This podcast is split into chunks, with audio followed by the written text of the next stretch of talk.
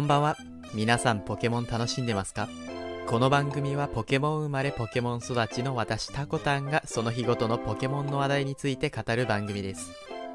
本日は2021年の3月29日、えー声優の浪川大輔さんのお誕生日になっていますね。浪川さんはいくつもの有名作品で重要な役をこなしている人気声優さんでありまして、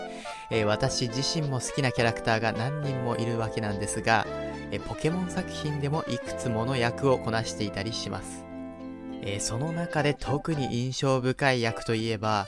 劇場版ポケットモンスター、ミュウと波動の勇者ルカリオでしょうか。浪川さんがメインキャラクターであるルカリオ役を務めたこの作品ですが、歴代ポケモン映画作品の中でも特に高い人気を誇っています。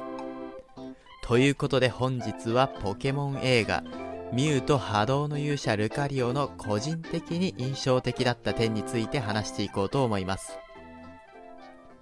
劇場版ポケットモンスターミュウと波動の勇者ルカリオは2005年に公開された劇場版ポケットモンスターの、え8作品目となります。本作はシリーズで初めて伝説や幻のポケモンいずれにも属しないポケモンである、えールカリオが主役となった作品ですね。あの、ざっくりとした物語の内容ですが、数百年前に自らの師匠に封印されてしまったポケモン、ルカリオが、サトシたちと共に連れ去られたピカチュウを取り戻しに行くというお話となっています。このピカチュウを連れ去った相手というのが、幻のポケモンミュウでして、えー世界の始まりの木と呼ばれるミュウの住処に連れて行かれちゃうんですね。ルカリオは、まあ、いわばトレーナーにあたる人間に封印されたという過去から人間不信になっているんですが、共に冒険をする中でルカリオの過去の真相、そして始まりの木の正体に迫っていくというお話となっています。この作品の中でいい意味で印象的だった点ですが、一つ目がポケモン映画にしては珍しく、この作品悪役がいないんですね。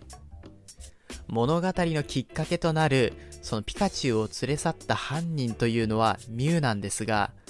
ミュウの動機は遊び相手が欲しかったというだけでして、悪意のある行動ではないんですよね。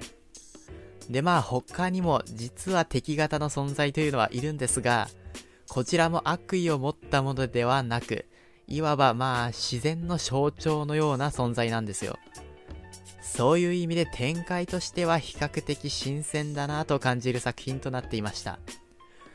倒すべき敵がいる、その完全懲悪的なストーリーではなくてですね、あのトラブルを通してルカリオをはじめとした登場人物が自分の過去や思想を見つめ直すというストーリーになっているんですね。